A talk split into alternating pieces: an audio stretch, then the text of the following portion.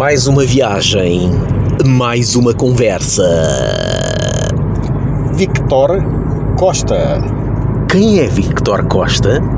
Victor Costa esteve em Decade, mas Em Iron Sword, se bem que foi. menos tempo. Sim, eh, um- durante um álbum, gravou um álbum.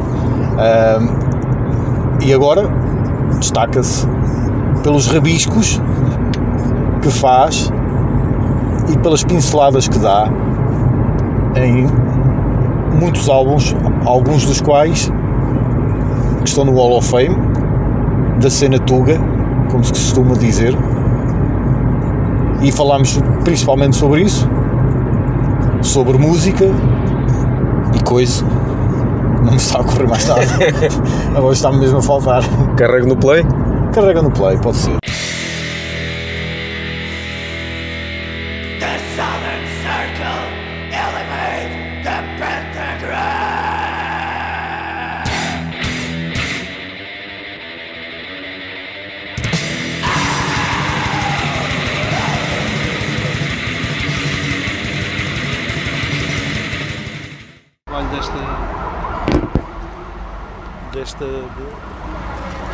Sons da margem sul. Exato. Sirenes Mas é e como tal. digo, se preferirem ir para o outro lado, vocês Não, é que na boa. Já fez em sítios Por isso é que eu disse, pá, vocês esco- escolham, vocês é Yeah. que estão dentro do. Na boa, na boa. Qualquer coisa que, como te disse, alguma inconfidência ou coisa do género que acho que isto é melhor não ficar, tipo, Pá, eu sei que vocês vão me perguntar algumas coisas Tipo, e pode haver ali algumas. andei a queimar igrejas no bairro alto, não, não, corta não essa parte. Não. Pronto, Não. estás à vontade. Ok? Ok, ok. Pronto. não, mas não, isso é à vontade, é descansado da vida. não- Obrigadíssimo. Vítor, por teres aceitado o convite. Obrigado eu. Ah, vamos começar pela razão pela qual viemos cá, Hum. que é tu és Vítor com C. Vítor com C, Tu és true. exatamente. Tu é que és true. True, True E. E já tive grandes dificuldades com isso porque a determinada altura mudaram a lei e tiraram-me o C, meu. Exatamente, eu estive a ler sobre isso. Um gajo que fosse Vítor Batista Tiravam. E ao C e ao. P. Tiravam a lei, e não, e depois entras numa cena meio surreal, que vais ao arquivo e dizes assim, olha, faz favor, eu quero o meu nome como Exato. correto. Ah, mas agora não tem C. Não, desculpe, tem C, então se eu sempre tive um C, então agora não tem C porquê? Ah, então tenho que arranjar uma certidão de nascimento. Ah, grandes confusões, pá, e aquilo para resolver isso foi, foi uma chatice. Porque eu li que quando chegou o acordo ortográfico, os novos eh, cartões de cidadão varreram. Eles mudaram Varreram isso. automaticamente, aquilo Yeah. entrou a norma, ou a lei, ou o decreto-lei, ou como é que chamam aquilo, epá, e simplesmente todos os nomes com Cs, ou Ps, ou coisas do género, eles retiraram aquela coisa toda, pá, o que é errado, até porque eu chamo-lhe acordo ortográfico, eu chamo imposição ortográfica. Certo. Um acordo é quando várias pessoas concordam com uma coisa, que não é o caso, portanto, não parece que seja acordo. E já conseguiste recuperar? Já, já, já. Depois na renovação, Sim. lá consegui arranjar a tal eh, declaração, mais não sei o quê, e, e lá, e lá se resolveu a situação. Ah, mas o que é. Eu com o meu nome tenho várias, várias questões. Peripécias. Aliás, Há sítios que aparece, desculpa interromper-te, apareces Vítor Costa e outros Vítor Jesus. pois exatamente, era exatamente aí que eu queria chegar, porque eu na altura, ah, aqui há 20 e tal anos, já há bastante tempo, ah, quando estive na tropa, aquilo na tropa não há, não há cá grandes escolhas, tipo, se há vários Costas ou há vários Oliveiras ou seja o que for, eles chegam lá, pegam num apelido teu, usam aquele e está a andar de moto, não, Ok. não há cá coisa. Então eu fiquei Jesus, tenho um apelido de Jesus e ficou Jesus e está a andar. O que tem a sua graça, atendendo à banda onde E tu tem, exatamente, tem sua graça. Aliás, há várias, várias pessoas desse meio que têm nomes peculiares, que um bocado contraditórios, mas é engraçado. Epá, e fiquei, e depois na altura, quando estava nos Decade, eh, nós no início começámos a debater se havíamos de arranjar um pseudónimo ou Uhum. como é que devíamos nos identificar, não é? E, eh, e alguém sugeriu, é pá, olha que engraçado, um é João, outro é José, outro é Joaquim, são todos Jotas. É pena que tu não sejas Jota. E eu disse, pois eu tenho um Jota. Ai, tens? Tenho. Sou Jesus. A sério? Então vamos embora. Então ficam as siglas, VJ, JA, Ok. JM, JB. Eram os Jotinhas. Os Jotinhos. Mas nesse pá, caso não dava grande- políticos. que dava, exatamente. Que dava grande confusão e o pessoal baralhava-se todo. e- um Jesus nos, nos Decade. Exatamente. É Exato, exato. E há muitos, há santos, há, Sim. há muito pessoal com nomes peculiares. Espírito nesse- Santo. Espírito, Espírito Santo. Santo. Também. Há Ok, vários, há vários. ok. Há. É esse mesmo. Mas há mais, eu conheço mais. Sim. Olha, a ilustração a, a óleo so- sobre tela Sim, sim. e depois também a pintura digital, como lhe chamam, pelos Exatamente, vistos. exatamente. Apesar de não estás lá com um pincel no ecrã, digo eu que não estás. Estou com um pincel virtual. Pincel Um virtual, pincel pronto. virtual. Mas aí, aí as coisas diferem um pouco, porque é assim, eu comecei efetivamente a desenhar old school, Uhum. tradicional, lápis, carvão, Cassete, pastel, vinil. pronto, exato. E, e- e- a pintura a óleo é, pá, para mim, das melhores formas, porque permite uma plasticidade, permite conseguir resultados muito, muito, muito fixe. Uhum. E desenvolvi inicialmente as coisas por aí. Depois, inevitavelmente, com o avançar da, da tecnologia e, de- e- e até do, do- da urgência das coisas, porque é assim, uma pintura a óleo demora bastante tempo a ser feita Ok. e demora um mês a secar, depois tens que fotografar, digitalizar, retocar, etc. E às vezes não há tempo útil entre os prazos que te são dados para conseguires concretizar esse processo todo. É, é algo que pode demorar bastante tempo e às vezes é- é- a urgência impede que, que se possam realizar as coisas dessa forma. Quando Daí, bastante tempo pode chegar aqui, dois, três meses, por exemplo. Não, não, não. Eu diria que depende, depende da técnica que usares, não Ok. é? Ah, mas há coisas que podem acelerar, acelerar o processo, mas demora certamente umas semanas, porque aquilo muitas das vezes pintas por etapas, ou seja, há uma parte inicial de desenho, de esboço, Uhum. depois aquilo tem que levar, tem que ser tratado, leva nos primários, e depois tem, que- tem, tem períodos de secagem, depois só a seguir é que podes pintar. Ok. Pronto, e os primeiros trabalhos foram todos assim. Depois a coisa foi evoluindo e, e, e inevitavelmente comecei a usar o digital. Se bem que há situações que eu, quando tenho tempo, prefiro o óleo. Prefiro o óleo, por exemplo, um dos trabalhos que fiz aqui há, há pouco tempo, o, o de Iron Sword, Uhum. o último álbum da Iron Sword, como, como tinha um tempo disponível para isso, fiz a óleo, porque preferi fazer a óleo, até porque ficas com uma peça Certo. que é, é, é muito mais fixe do que teres um fecheiro digital perdido num computador, não é?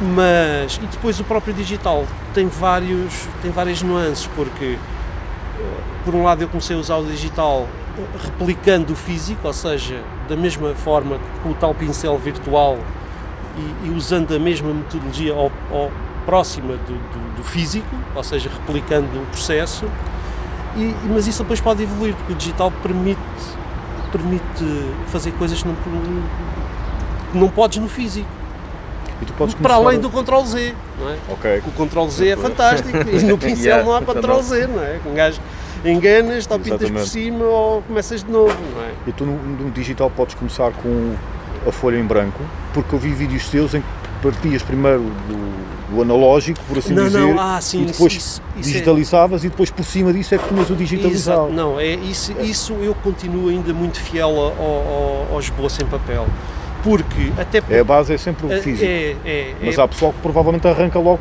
com o digital. Hoje em dia há, há muitas variações e há pessoas que, que usam de várias, vários modelos, mas eu prefiro o físico porque Sim. é mais fácil às vezes quando estamos a debater um conceito com a, com a banda ou com a editora ou com ambos é mais fácil estares a fazer um esboço rápido e dizeres olha, a ideia que estamos a debater é mais ou menos isto Ok. isto é uma lógica, é uma estrutura base e depois eh, eu evoluo isso, faço uma, um esboço mais elaborado Uhum. para, para- para perceber as nuances, a composição, eh, isso tudo, e só depois é que passo para, para físico, não é? Mas há, há- há- outros ilustradores que usam processos diferentes e partem do digital como raiz da coisa e tirando partido até da- da- das potencialidades de estares num computador e de teres ficheiros ou, epá, e em último caso há muita gente que trabalha com, com coisas que não são propriamente ilustração pura, Eh, é fotomanipulação, eh, edição fotográfica, manipulação fotográfica, Ok. Há, há, há montes Tiras de gente uma foto, manipulas em Photoshop e é essa Sim. a capa do álbum, eu, eu não, eu não trabalho nesse processo. Eu, uso a coisa mais ou menos tradicional, mas há, Ok. há montes de gente que, que usa esse processo e tu vês aí montes e montes de capas que são feitas através dessa, com, esse, com essa lógica. Uhum. Só para sim. contextualizar e provavelmente já o devíamos ter feito, mas uh, Disaffected, o clássico foi feito por ti, Sim, a reedição também, a reedição também, Também. exato. Uh, 2016, Iron Sword, que já falaste, Iron Sword. uh, Moonspell, no caso a- a- as regravações, O, foi, ehm, foi quando, quando eles eh, regravaram o, o Under the Moonspell, juntaram a demo e mais uma faixa e lançaram o Under Satanai. Portanto, misturaram as coisas e, Sim. e fizeram esse lançamento, julgo, alguns em 2006, 5, 2007, 6, acho 7, que 2007, salvo erro. Sim, talvez. Fizeste também Inards, que é uma banda mais recente, Mais recente, uh, Alcohol Holocaust, Alcohol Holocaust. lá fora Estou a Altar... ver que estás a seguir o Metal Archives que está Não estou incompleto. nada, nem, nem, conheço, nem conheço o site, nem conheço o site. Yeah, Altar of. Oblivion, que é uma banda Altar of estrangeira. Oblivion, Grog eh, e por Essa aí. era uma curiosidade, porque tu fizeste o primeiro e o segundo, a primeira e a segunda capa de Grog, Sim. mas não vem acreditado nem no, nesse tal site Metal Archives que tu falaste que eu não conheço, Hum. nem mesmo no teu site pessoal. É para não, não assustares as pessoas, principalmente com aquela primeira capa em que um senhor está a fazer uma, uma coisa à cabeça de uma senhora. Não, repara, não, é assim, eu ahm, não sou exclusivamente ilustrador de heavy metal. certo, sim, sim. sim. Trabalho para, para, para os meios comerciais e para os meios mais tradicionais e digitais e para uma Uhum. Exatamente. série de coisas. Pá, e o meu site tem provavelmente, se calhar nem 10% do, do trabalho todo que eu tenho. Ok. E estar a saturar aquilo só com imagens capas de heavy metal, Mas eu acho que devia ser a front page do teu site, devia ser essa foto de Grog em que o senhor pegou na cabeça da senhora que já não tem o resto do corpo e mas pronto, Como o Podia- intro e não dá para, podia- não dá para sair do, da intro, tem que esperar Naquela opção, português ou inglês, logo ali a, a capa do álbum Mas de Grog. podia- há outras, porque várias tratam essas temáticas. Tens um e tens Exato, há certo, mas essa também não está, ou está? Acho que essa não está. Não está, Não está. Porque também lá está. São temáticas que podem também São mais divi- divisíveis, claro, isso aí não, percebe-se. não tem uh, as Nós estamos a pessoas... dizer a brincar, mas Claro, percebe-se sei. que. Ou com links, quer dizer, Sim, sim, sim, sim, sim, sim. e portanto não... Sim, Não me parece que o tipo que fez a capa do Fuck Me Jesus seja o álbum que esteja em destaque no site dele. Exato, exatamente. Acredito. Daí não sei, por acaso não, não, não faço ideia. Talvez sim, talvez não, não sei. Então, ajuda-nos o que é que está em falta. Ah, Para além de Decade, claro. epá, eu fiz uma data de coisas, nem sempre capas, faço também muita edição, layouts Uhum. e coisas que tais. Por exemplo, Iron Sword, nem sei se está lá algum, Ah, está, Aaron Sorte está. mas tirando o terceiro álbum, eu fiz todos, Uhum. tudo. Também tocaste baixo em Aaron Sword, gravaste. Sim, foi um, isso foi um, pequeno contributo já Ok. remoto, 2000 e qualquer coisa.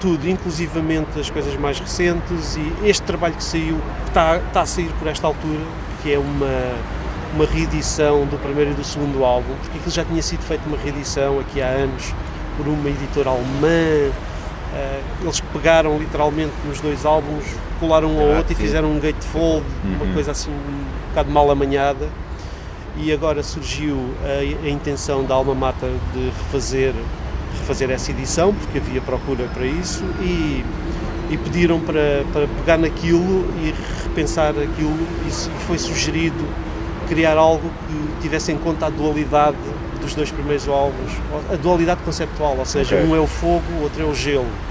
né? E então desenvolvi uma peça que está no Gatefold, eh, não sei se, se já anda aí a circular ou não, mas deve estar para sair. Aliás, quando ouvirem, provavelmente já andará aí nos escaparates.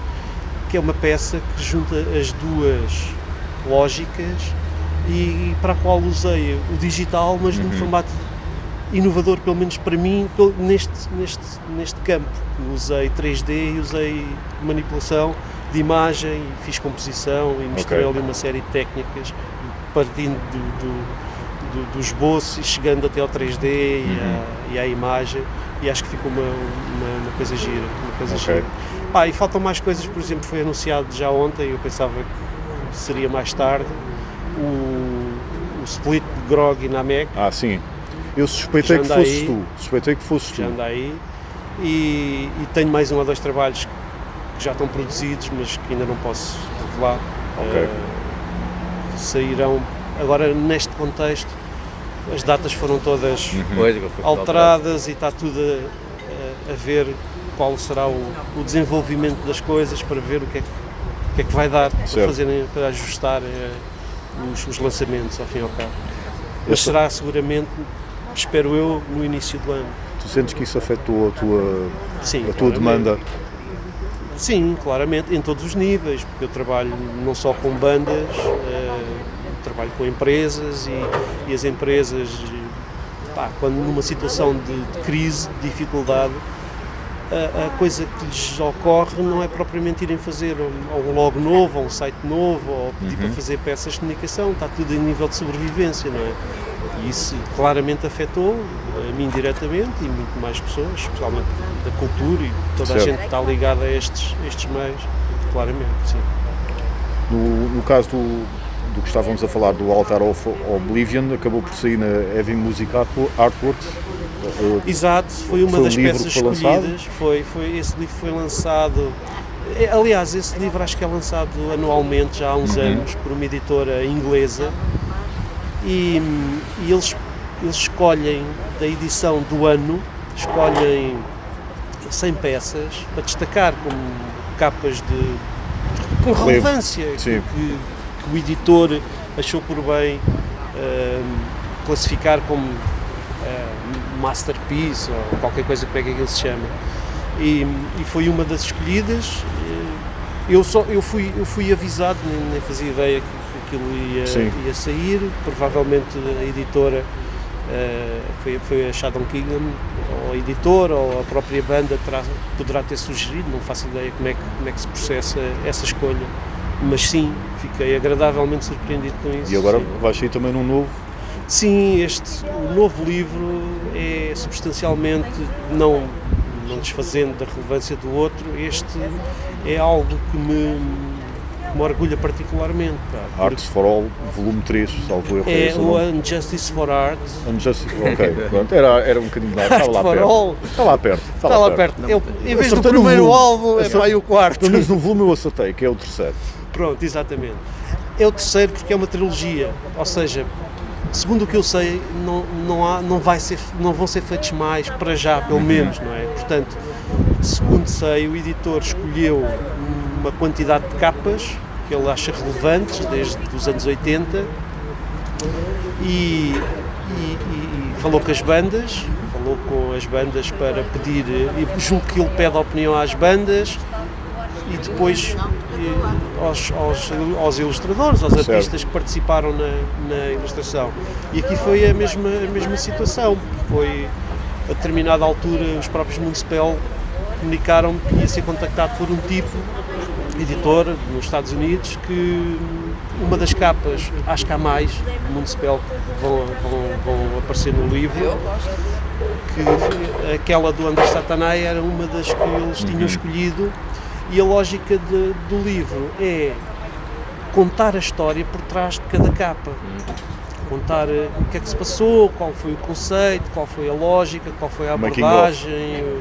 Não é só o making off, é, é- eles, eu penso que eles tentam ser mais profundos. Eu estou a dizer eu penso porque eu ainda não tenho nenhuma da- das edições, porque eh, como vai sair a terceira, que é onde vai estar este trabalho, ele vai enviar às pessoas que participaram ahm, e eu pedi-lhe para, me- para me enviar as anteriores porque eu ainda não as vi. Portanto, não- ainda, como ainda não li, não faço ideia Ok. bem da abordagem, mas julgo que seja este o contexto da coisa. Sim. Achas que há géneros mais, mais indicados para eh, trabalho em digital e outros mais para trabalho a óleo? Tipo, o vinho tinto fica bem com a carne e o vinho branco é com, é com o peixe? Porque, por exemplo, uma banda de heavy metal clássico faz-me sentido uma capa a óleo. Mas se for, por exemplo, uma banda de death metal, daquelas super técnica e super atual, com miúdos que acabaram de sair da escola, já não me faz tão sentido, ou pelo menos já não estou tão habituado a ver trabalhos analógicos nessa, nessa área. Eles vão ao computador e metem lá uma coisa escabrosa e super complicada que até faz pandan com a música deles. Eu, eu não vejo a coisa assim, pá. Eu acho que sinceramente qualquer eh, forma expressão e qualquer técnica é suscetível de ser Uhum. adaptada a qualquer um dos estilos. Depende da maneira como for executada, não é? Pode haver uma abordagem de uma, de uma coisa mais eh, abstrata, de uma coisa mais técnica. A grande diferença eh, aí que eu vejo é que o digital permite às vezes encher de brilhos ou de efeitos Sim. ou de coisas que no, no- no analógico tradicionalmente não é possível. Podes replicar algumas coisas, podes fazer umas técnicas malucas, como eu já fiz, ahm, mas depois difere um bocadinho e talvez seja por aí que tu vês, vês às vezes capas e hoje em dia vê-se muito coisas em 3D, coisas com fotomanipulação e efeitos em cima com, com fartura. Ahm, epá, e qualquer um deles é legítimo, não vejo grande. Por, por exemplo, Iron. Iron Sword tem um Sim. som muito clássico Sim, e para além disso a temática deles também é aquela temática medieval. sim o heavy metal tradicional. Pronto, sim, ok. faz-me todo o sentido ser um, tra- um trabalho uh, com uma pintura a óleo, mas por, por acaso o álbum None But The Brave foi digital Foi digital, e, e é, e é uma figura uh, num trono, só- não, não, não é num trono, estou a fazer confusão, Esse de é o um- outro. de um- outro é o- uma espécie de bárbaro em cima de uma pilha de corpos, sim, exato. altamente medieval e altamente musculado, ou seja, faz-me no alto do meu desconhecimento o Franco Frazetta, que seguramente conheço, Sim, claro. pronto, marcou a coisa, e, depois veio o Conan e o Sim. E-Man tentaram apanhar a onda também, Uhum. e faz-me sentido, pá, isto teria de ser à mão, teria de ter aquela textura no que o, que o óleo tem, que o digital não tem essa textura, não sei se me estou a fazer Sim, sim, entender. sim, eu sei o que dizes, mas provavelmente, eu já não me recordo bem, mas provavelmente no, no But The Brave se calhar não havia tempo para isso. Ok, Pode ser uma coisa tão pragmática quanto essa, porque claramente eu, eu se puder optar, Uhum. eh, prefiro fazer a, a óleo, até porque, como disse antes, fico com a peça, não é? E passas a ter um. Pá, felizmente tenho a casa decorada com peças que lá está, de grog logo à entrada, não é? Dar as boas- dar as boas-vindas. dar as boas-vindas e depois desafecta Certo. na sala, isto Exato. é literal. Desafecta está, na, mesmo, está na sala. está na claro, sala. para dar um ar intelectual Exato, porque é uma coisa mais e abstrata, progressiva, portanto. mais é- abstrata certo. e, e- e por aí fora, e, Sim. e por aí fora algumas. E depois o digital ficas com essa com essa falta, tipo, mas onde é que está a peça? Uhum. Está, está perdida num fecheiro do computador. E vamos lá ver se não perco o disco rígido. Exato. Pois. Que é sempre um drama, não é? Toda a gente já passou por isso. Uhum. E eu, eu fiz réplicas com fartura de tudo o que tenho em digital. Pá, sou um bocado maníaco, tenho em CD, DVD, que- discos é, rígidos. ser. Porque a qualquer momento aquilo. podes, pode, pode dar um, Yeah. um amok, um bug, uma coisa qualquer pá, e perdes a peça e isso atormenta-me um bocado. Uhum. Atormenta-me um bocado. o- a pintura a óleo é mais cara que a digital. Sim, claramente.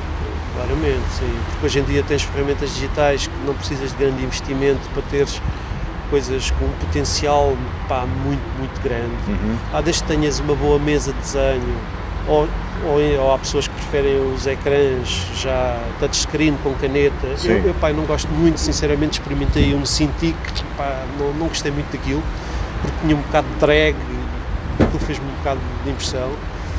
Mas já hoje em dia até tens tablets fantásticos com software que te permite fazer 30 por uma linha, são um bocado caros, mas em compensação ah, podem no, no longo prazo compensar Ok. passa a redundância, mas, mas o óleo, como tu dizes, tem algo, da fisicalidade do óleo e dos materiais é algo que, que tem um peso muito grande e para mim, e certamente para as pessoas que quando são confrontadas com o óleo é diferente, porque o óleo permite teres uma densidade de cor que em digital podes ter num ecrã, depois a impressão perde, porque geralmente as impressões são feitas em semic. Isto é uma questão técnica, mas é, são feitas com quatro cores.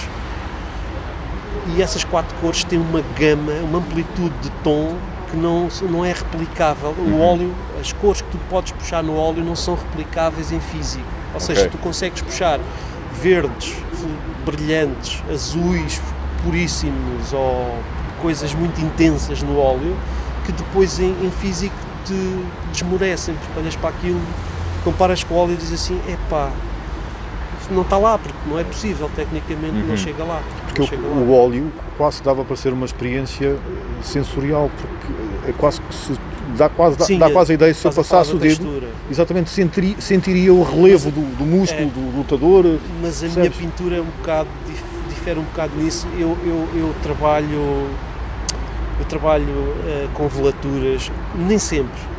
Isto é, é outra questão técnica, que é Enxovalha-nos, chavalha. Não, tem a ver com a forma de pintar. Há várias técnicas. Ok.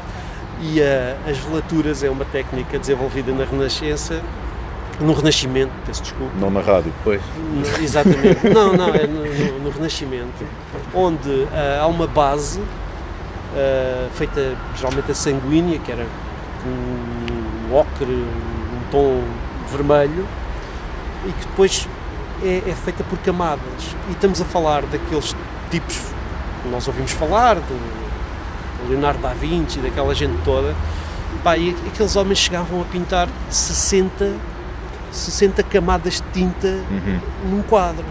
E então aquilo era apurado, as camadas, como o óleo é transparente, tu tens uma base e depois se queres dar tons mais rosados ou mais azulados, ou seja o que for, vais dando camadas sobre camadas diluídas em óleo e vais puxando a pintura para onde tu queres. Por isso é que eles têm, conseguem aquelas paisagens absolutamente fantásticas, aqueles corpos onde tu quase que vês o- as veias Certo. e, e isto é feito por, por sobreposições, por essa técnica chamada velaturas. E eu pinto um bocado nesse sentido, não chego às 60 camadas, mas eh, faço coisas que começo com a sanguínea ou qualquer coisa eh, com o grisalho, que é em vez de sanguínea, isto é um termo, termo técnico, sanguínea tem a ver com o tom ocre e o grisalho geralmente são tons cinzas, ou seja, pintas primeiro os volumes os volumes, as densidades, as profundidades e depois dás cor por cima. Ok. Pronto.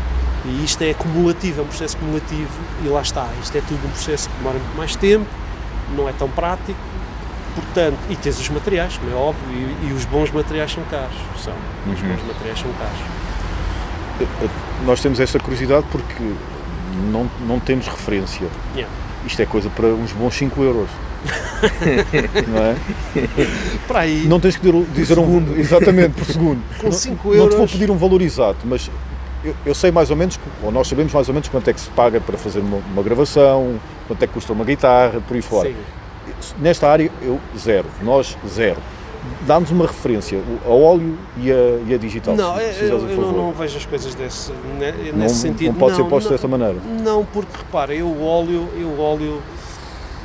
Epá, as coisas mudaram bastante e o panorama alterou-se, e especialmente o panorama na música alterou bastante. É? Portanto, estás a dizer que já tiveste de baixar o orçamento. N- Não é só, não, não, é, não é só a questão. A questão é que, por exemplo, eu ao início, por exemplo, eu debatia com as editoras e fazia um acordo que era, eh, eles pagavam-me os direitos de autor referentes às cópias vendidas, não é? Ok. e tenho os trabalhos registados na SPA e, e- e- e eles pagavam isso e eu não, não lhes cobrava o- a execução do trabalho, Uhum. mas a peça era minha, Certo.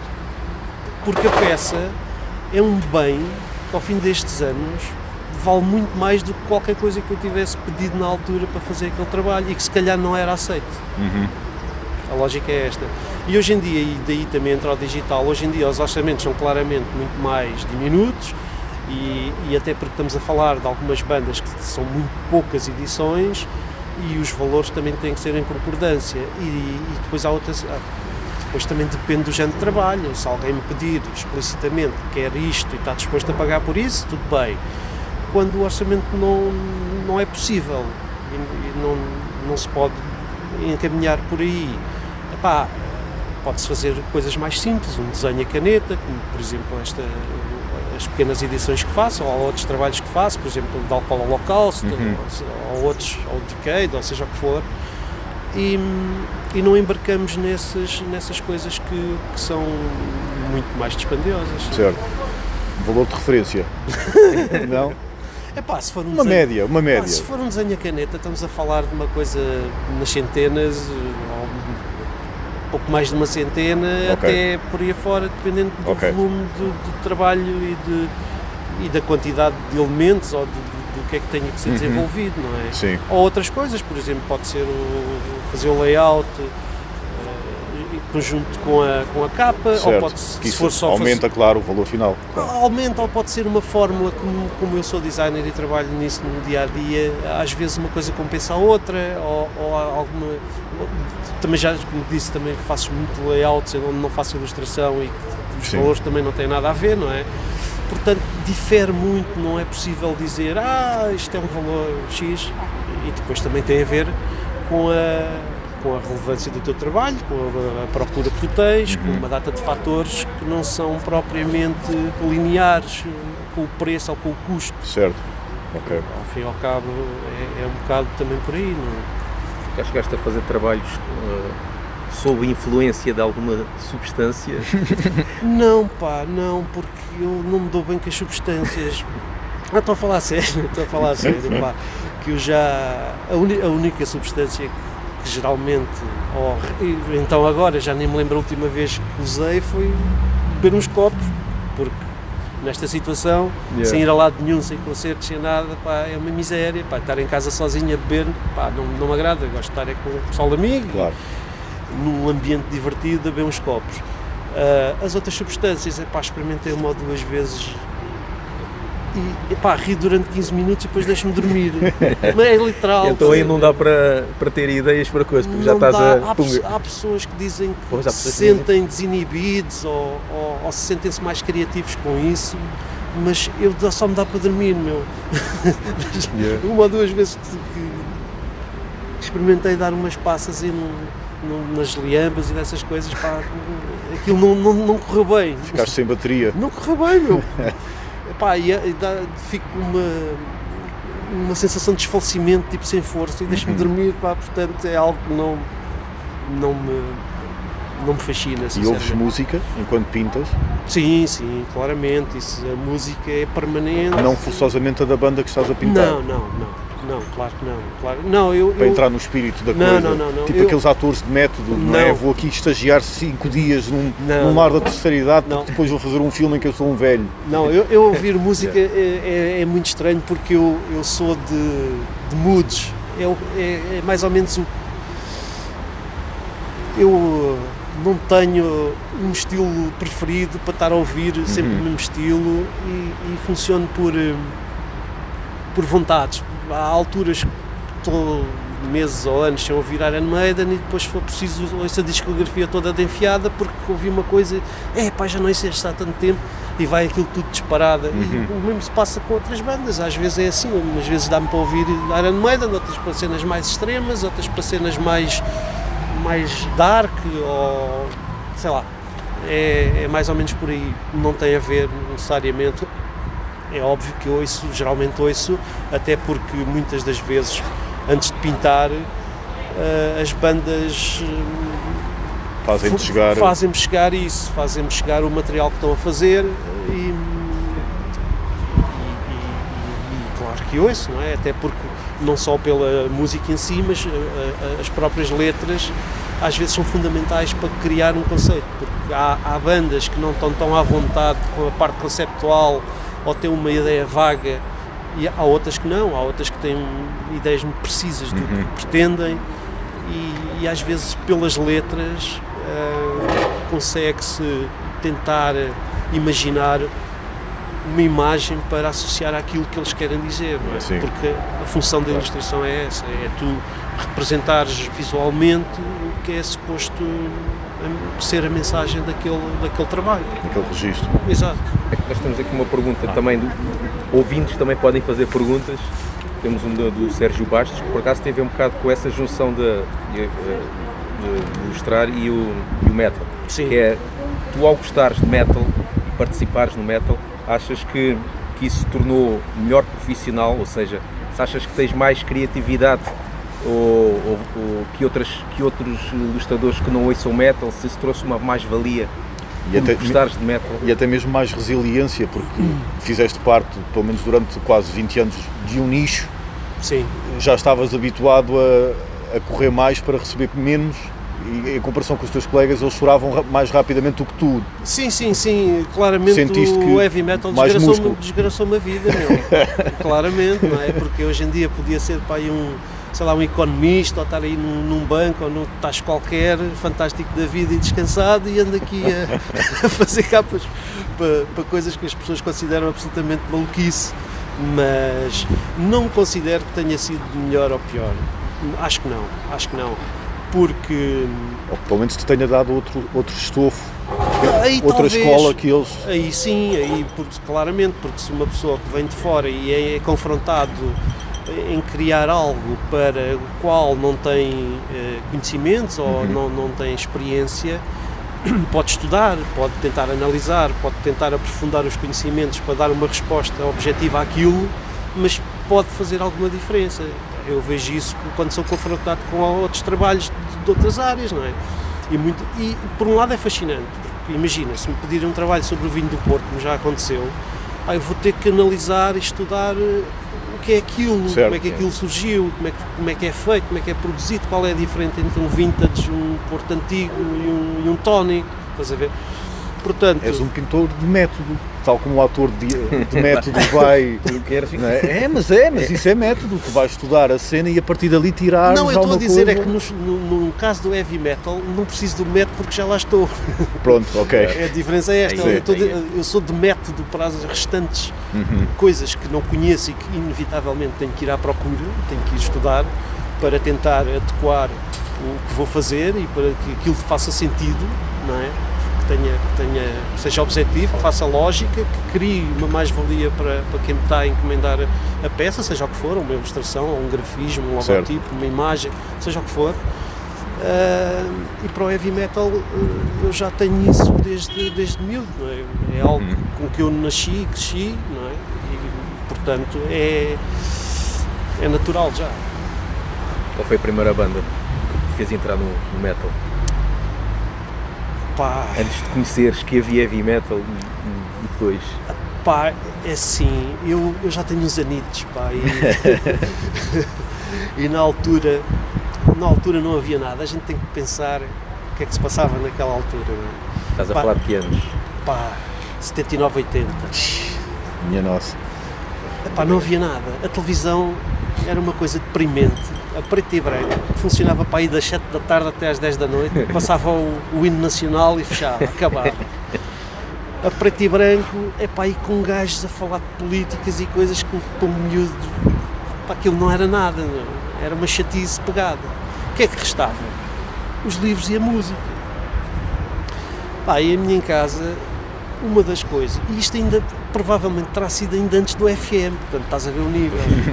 portanto, em minha casa estava sempre ah, o rádio a tocar em AM, a ouvir aquelas coisas deprimentes que, pá, que passavam. Já aí te estavas a habituar ao som das demos portuguesas. Das tempos portuguesas, pá, É. mas havia coisas fantásticas, pá, eu lembro-me de radionovelas e Sim, tudo, sim, sim. e, pá, era uma coisa muito, muito é- interessante. Como é que era os parodiantes de Lisboa? Parodiantes de Lisboa, era a hora do almoço. Eu cheguei a ir assistir isso, Pá, a- gravação ao vivo. Comercial do Departamento de Promoção e Vendas da Fábrica de Chaves de Barieiro, Vamos transmitir. Rádio Crime.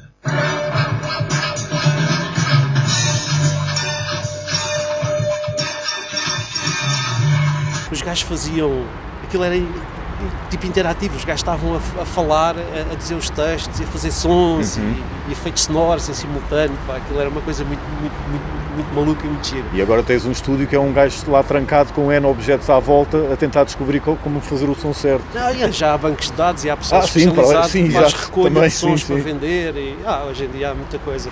Mas na altura aquilo era tudo ah, muito, muito giro, pronto. E, e- e eu passava os dias a ouvir a rádio, pá, e na rádio a coisa era muito limitada, era, passava, pá, sei lá, coisas do género, sabe, Beatles e coisas, sei lá, do que me lembro ou do que me ficou.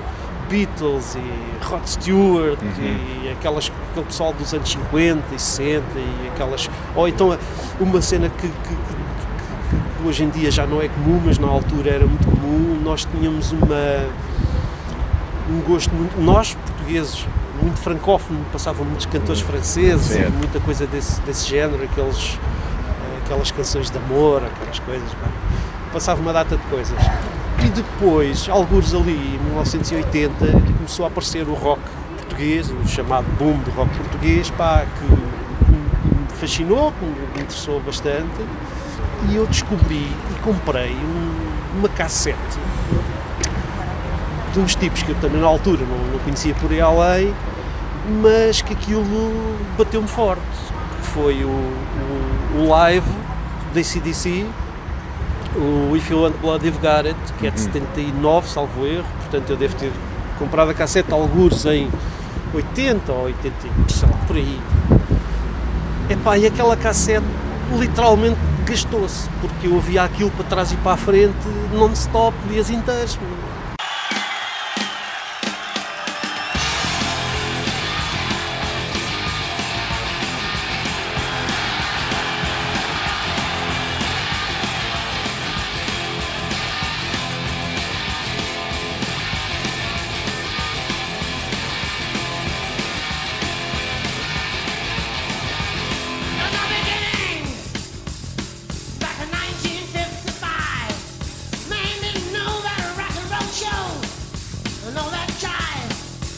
Compraste só, já conhecias alguma coisa Não, ou foi só pá, porque era eu- qualquer coisa É diferente? porque eu tinha que comprar, porque eu chatei os meus pais na altura para me comprar um, em vez do rádio normal, que antigamente se chamava telefonia, que era só Certo, rádio, certo, estás a certo. ver? Eu na altura andei no Natal ou nos anos, ou uma coisa qualquer, a chatear os meus pais para me comprarem um, um tijolo dos anos 80, com, com o deck e com Yeah, aquela sim. coisa toda, não é? E, entretanto depois também começou a aparecer o FM, portanto havia aqueles célebres programas de rádio, aquilo tudo. E, e eu depois para abastecer o rádio com cassetes, epá, ia aos poucos sítios onde se vendiam na minha zona, porque eu moro ali na zona de- da parede, subúrbios de Lisboa, e epá, não havia muita coisa, aliás, nem em Lisboa sequer, mas ali havia muita coisa, havia uma discoteca era um sítio onde também vendiam discos, não era? Exato, só para, sim, para sim. dançar, ok? Pessoal E- mais novo que esteja a ouvir. Exatamente. E havia ali uma discoteca na parede, tinha uns discos, epá, e na feira também vendiam umas coisas, e eu já não sei onde, mas pá, e comprava daqueles ah, jackpots, e epá, era o que tinha, era o que sabia, para um miúdo Claro. pá, de 11 anos, ou 10, ou 12, uma coisa assim. Epá, e aquilo pareceu-me interessante, pá, um gajo a espetar uma viola por, por a barriga adentro, e, epá, isto é capaz de ser giro. Epá, e aquilo foi, foi, a cassete rodou, pá, rodou tanto, tanto, tanto, portanto posso considerar que a CDC foi uma das, das coisas que levaram a isso e depois como tinha um primo, tinha, tenho, felizmente, tenho um primo que é alguns anos mais velho do que eu, pá, uns 4 ou 5 anos, portanto ele já devia ter pá, uns 16 ou uma coisa assim, ele tinha, e tinha uma aparelhagem que era uma coisa fantástica para a altura, mas mais do que a aparelhagem, ele tinha muitos discos. Porquê? Porque andava sempre a trocar com os amigos e todos os fins de semana, ou de 15 em 15 dias, tinha discos novos, estás a ver? Epá, e o gajo trazia de tudo. YouTube, Van Halen, ah, epá, Divo, ah, Peter Frampton, Dire Straits, Marillion, Parecia contrabando. Epá, não, não, é? o gajo Atendendo estava, à época. não, ele estava sempre a, a trocar aquilo, epá, e depois tinha um deck e a gente gravava cenas, pá, aquilo era fascinante, eu ia ter com, com ele, pá, olha aqui este, pá, eu lembro-me de estar com o 1984, pouco tempo depois daquilo ter saído, estás a ver, com os anjinhos a fumar. Sim. pá, e aquilo era fascinante, pá, e, e- e- e- e no meio daquilo tudo, o curioso é que da, da amplitude toda de sons que ele lá tinha, o que me começou a chamar a atenção foi a maluquice. Era os Saxon, os Motorhead, os ACDC, epá, e as outras coisas iam ficando assim meio. yeah. Yeah. Epá, já, isto é giro, mas não. Agora este aqui, isto é uma grande maluquice. Depois, a ler as letras, depois como sabia pouco inglês, epá, tenho que aprender inglês e andava a fazer maluquices. Epá, e fiz uma coisa fantástica, um bocado, que as pessoas consideram um bocado absurdas, porque como sabia pouco inglês e na altura, eu por acaso no- na, na preparatória tive inglês. mas como achava que aquilo não era suficiente para perceber, decidi ler o dicionário de inglês. Eu fiz isso. Pronto, Eu é fiz um- isso. Pronto, mas se disseres isso a alguém, as pessoas acham um Sério? bocado maluco, mas eu olhei Sim. para aquilo e disse, bom, isto é um livro. O quê? Estás a ler um manual da língua? Exato. Pá, isto é um dicionário. As pessoas consultam de vez em quando. É pá, mas eu preciso saber mais palavras, vou ler isto. Yeah. E toca de ler o dicionário de inglês. Claro que não é todo, porque há montes de derivações e palavras próximas, mas corri aquilo tudo. Pá, e fascinou-me, quer a temática, quer. ah, e, e as capas, pronto, e entrarmos aí na questão. Ora, exatamente, aí é que entra o problema, não é? Porque eu- Alguém que aí entra o entra problema do meu ganha-pão. Ora, exatamente. Aí é que entra o problema. Por isso é que eu digo que o heavy metal me desgraçou. Porque, epá, eu comecei a ficar fascinado com, com as capas, pá, e havia coisas pá, muito giras, isto não só aí, mas ongoing, por aí, por aí afora, e pá, eu olhava para aquilo e achava aquilo fabuloso. Porque, atenção, há uma coisa que hoje em dia as pessoas têm uma saturação visual muito grande. Hoje em dia abres o Google Sim, sim. Aí tens milhões de tralha, de imagens e consomes imagens de uma forma muito fácil. Antigamente tu não tinhas nada, não havia, não havia imagens, não havia, era muito difícil. Por exemplo, eu, as referências para pintar.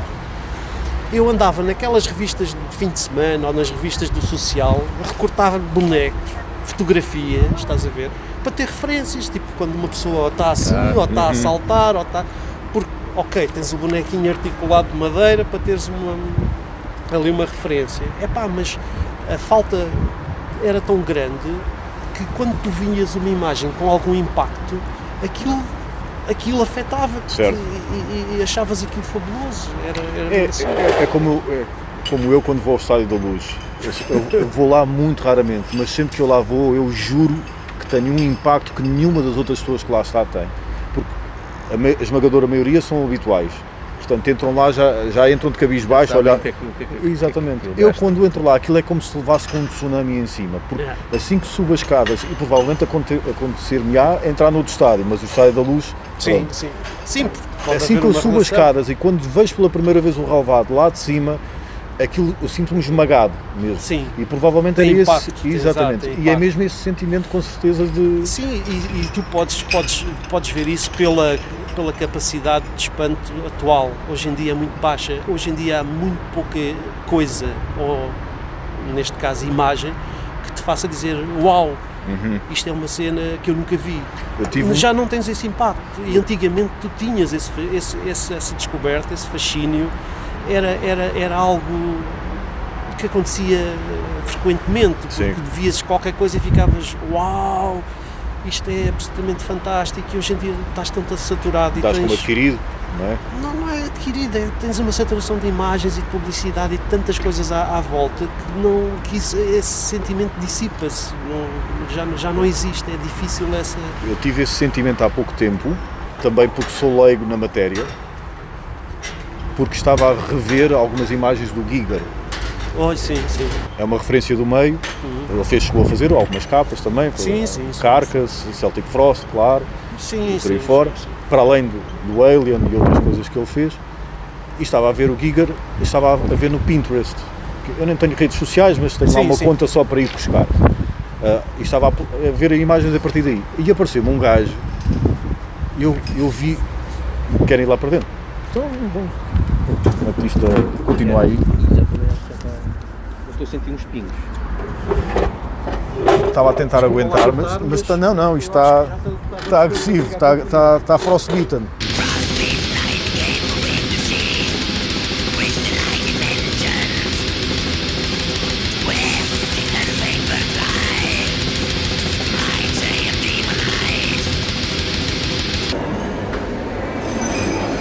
Agora, se os nossos ouvintes agora ah, notarem diferença de som, é porque viemos para um sítio mais quentinho. bem mais quentinho. Vou só reformular a, o que eu estava ok. a dizer. Eu tive esse impacto que estás a falar há pouco tempo, mas também porque sou leigo na, na matéria. Eu estava no Pinterest Sim, ok. a ver imagens do, do Giga, estava a rever e, e a conhecer algumas novas também. que Tem, tem impacto, no- até mesmo no metal, Celtic Frost, o- também de Carcass, entre outras coisas. E apareceu-me, entretanto, uma imagem que eu fiquei, fiquei doido com aquilo, que aquilo parecia parecia que alguém tinha fotografado, fotografado um ataque nuclear. Hum. Um ataque nuclear, Ah, ok. tipo, aconteceu na Nagasaki e alguém foi lá e, tira- e tirou Sim, fotografias ao que sobrou. Que é um polaco chamado, a ver se não falho no nome, Beksinski. Epá, eu eh, fiquei maluco com Sou aquilo. mal para nomes, não sei. não Eu fiquei maluco com aquilo. Eu fui ver, eh, ele já morreu. ao- bandas de metal também pegaram em material de- dele e o trabalho dele é sempre surrealista e é sempre pós-apocalipse. É sempre, imagina que isto foi tudo pelos ares e foi lá alguém fotografar. E, e sobraram corpos e sobraram edifícios destruídos. Epá, fiquei esmagado com aquilo. Adorei, adorei mesmo. Pois, não sei se Sim. não, não faço ideia. Conheço muita pessoal, mas também para decorar nomes é difícil. Uhum. Só pela descrição assim, não, não sei se falar. Depois posso-te mostrar. Sim, ok. ok. Sim, mas há aí há coisas. Mas eu não, não percebi, ele é ilustrador Era- deste género de. de- Ele, ele fazia, era pintor, mas depois também algumas bandas o contrataram. Ah, ok. Ou contrataram ou pegaram e Usaram. e usaram. Usaram. pronto. Mas é sempre com esse, com esse registro e, e aquilo impressionou-me bastante. Pois, mas eu, eu acho que hoje em dia já começa a diluir-se muito a capacidade de, Uhum. de, de espanto das pessoas. É muito difícil. Pá, eu, eu recordo-me de ir à Bimotor e ficar extasiado a olhar para as capas que tinham saído. Pá, estás a ver? Então, quando saíam as cenas de, por exemplo, Tankard, do Certo. Kruger, que é, pá, adoro, adoro o Kruger, aquelas cenas de Tankard, pá, fantásticas. Ou, ou, olha, por exemplo, outro álbum que também, na altura, quando aquilo saiu, que teve um impacto muito grande, não a capa original, mas a reedição de Autopsy, do Severance, acho que é o primeiro álbum, mas foi reeditado, porque a capa depois, depois acho que foi censurada, aconteceu qualquer coisa e eles fizeram a reedição, que é aquele que tem como se estivesses deitado numa. tá- é na primeira pessoa a capa, ou seja, é como se estivesses deitado numa, numa mesa de operações Ok, com os sei. tipos inclinados sobre ti, Sim, sim. com o bisturi Yeah, como se yeah, fossem cortar, estás a ver? Exatamente, Pá, sim, sim. E tu acordares numa cena. Uhum.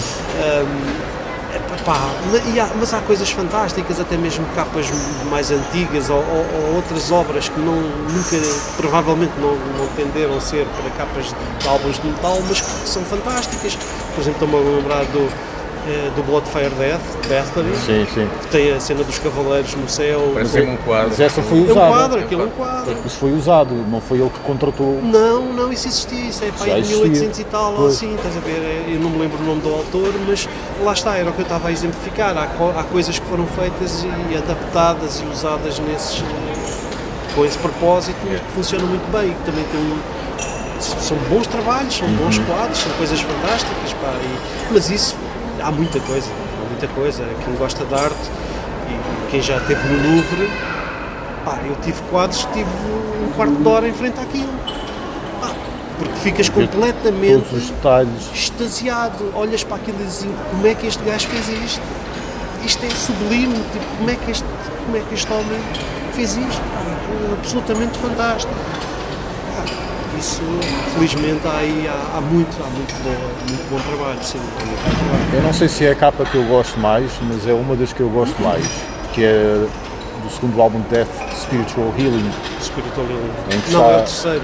E terceiro, exatamente, terceiro, o primeiro Scream Bloody Gore, depois o Leprosy, é o terceiro. Spiritual Healing, sim. Em que está a velhota na cadeira de rodas e está lá o evangelista, O evangelista. a dizer que é desta que eu te vou salvar. Sim, sim, sim. E eu não sei se é pelo desenho, se é pelo, pelo- pela cor ou se é pela crítica que está ali, porque naquela altura a América estava, ainda está, mas naquela altura eles estavam em alta, os televangelistas estavam em alta, Sim, sim, sim. e a crítica que está ali, epá, eu adoro, adoro aquela capa, sério. Epá, é, é, também há, outro, há outro, outra dimensão ali, é que, que é da composição. A composição está muito bem conseguida, que é uma coisa que as, as pessoas às vezes não conseguem topar ao início e que eu tento dar bastante atenção à, à composição. Ahm, tu tens ali uma composição que, que, aquilo há algum desequilíbrio, portanto dá-te uma sensação de movimento. Ele com a mão no ar parece que, Ok. pare- parece que está a- a- Sim, sim. dá-te a sensação que está a ocorrer uma ação ali, Uhum. efetiva. Parece que aquilo é um, frame de uma coisa qualquer que, Estou a que- perceber. que- que se vai passar, percebes?